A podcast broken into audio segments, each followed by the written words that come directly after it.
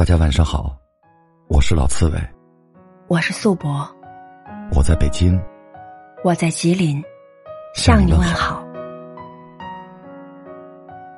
每一段婚姻都是在爱情的甜蜜中滋生，都曾有过山盟海誓，要相伴一生。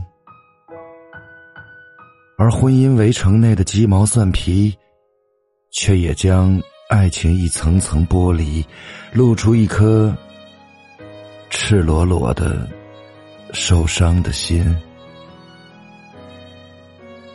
醉过方知酒浓，爱过方知情重。尝试过，方知个中的酸甜苦痛。也许双方会互相成长，成就一段举案齐眉的佳话；也许相互失望。挥泪斩断最后一缕情丝。也许身居同处，而心隔天涯。俄国著名作家列夫·托尔斯泰的《安娜·卡列尼娜》开篇的第一句话就说：“所有幸福的家庭是相似的，每个不幸的家庭各有各的不幸。善良的他。”也是这诸多不幸中的一员。她和丈夫也曾顶着压力坚持走到了一起，说好愿得一人心，白首不分离。也曾共同为建立幸福美满的家而努力打拼，但终究敌不过婚姻生活的矛盾与伤害。留下一个伤痕累累的空壳，让他体会生活的寒凉，最终迷失了自我。什么是爱情？也成了他嗤之以鼻的苦笑。是啊，哪一段令人痛苦的感情，不是这样在丢心、受伤、寻回、在丢掉的迂回中延伸呢？伤得彻底了，必定是痛定思痛，也就如凤凰涅槃一样，获得了重生。直到有一天，另一个懂你的人用真诚将空无的心填补，你才会懂得什么是真爱，才会有重新爱的能力。前不久，他给我发来了一大段消息。讲述他重新爱上了一个有妇之夫。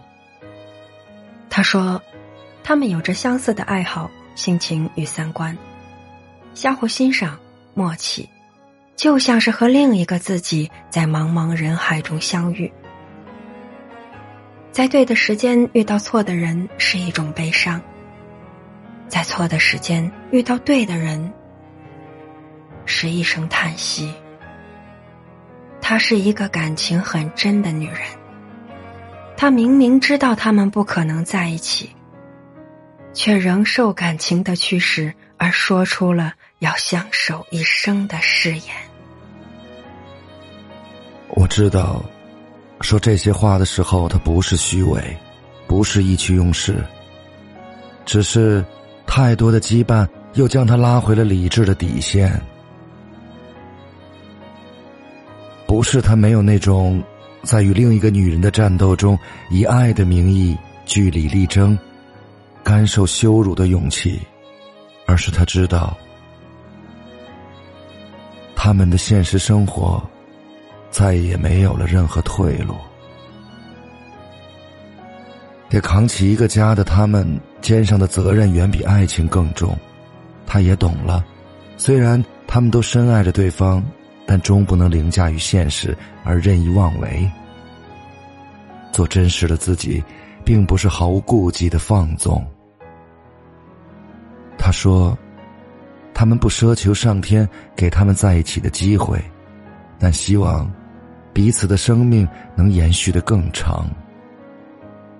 要用一生等待走进对方生活的那一天。”情深深来梦悠悠，一心团聚和春秋。我看着他的倾诉，也不知该如何回复。我想，此刻的他肯定在屏幕那头，早就泪流满面，泣不成声。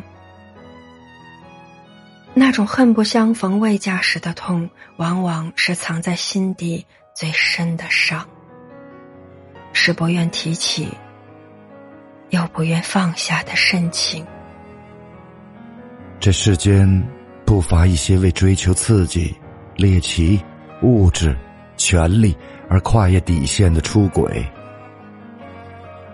他们无视责任、家庭、道德，打着真爱的旗帜。标榜自己的品行，也许人们往往也只会用道德的标尺去指责他这种情感的万恶不赦。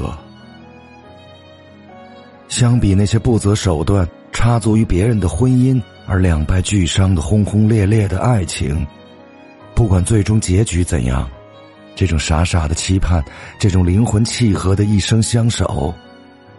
并不是缺乏了追求爱的勇气，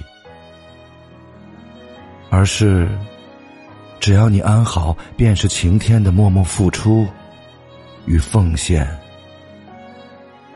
一生的等待意味着什么？是蘸着无数次伤心的眼泪来书写度日如年的漫长，是现实违背意愿，最终不得已而妥协后。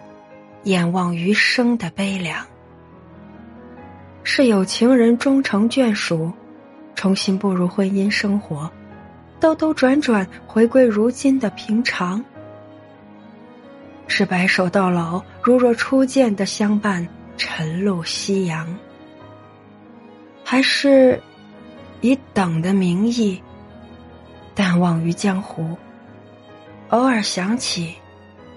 独自哽咽的忧伤。我不知道他的这段感情能走多远，谁又能说清呢？爱情有时就是这样毫无预见、无法抵挡的来临，让人陷入其中，难以自拔。终其一生的等待，是一个太沉重的允诺。可沉浸于爱情时，谁又没有当过傻子呢？谁又没有让幻想中的美好憧憬主宰过自己前进的方向，鼓起积极生活的勇气呢？想到这儿，我给他写了一段回复：“亲爱的，我为你心有所依而高兴，请好好爱自己吧。这份爱的等待。”还很漫长，望珍重。朋友们，晚安。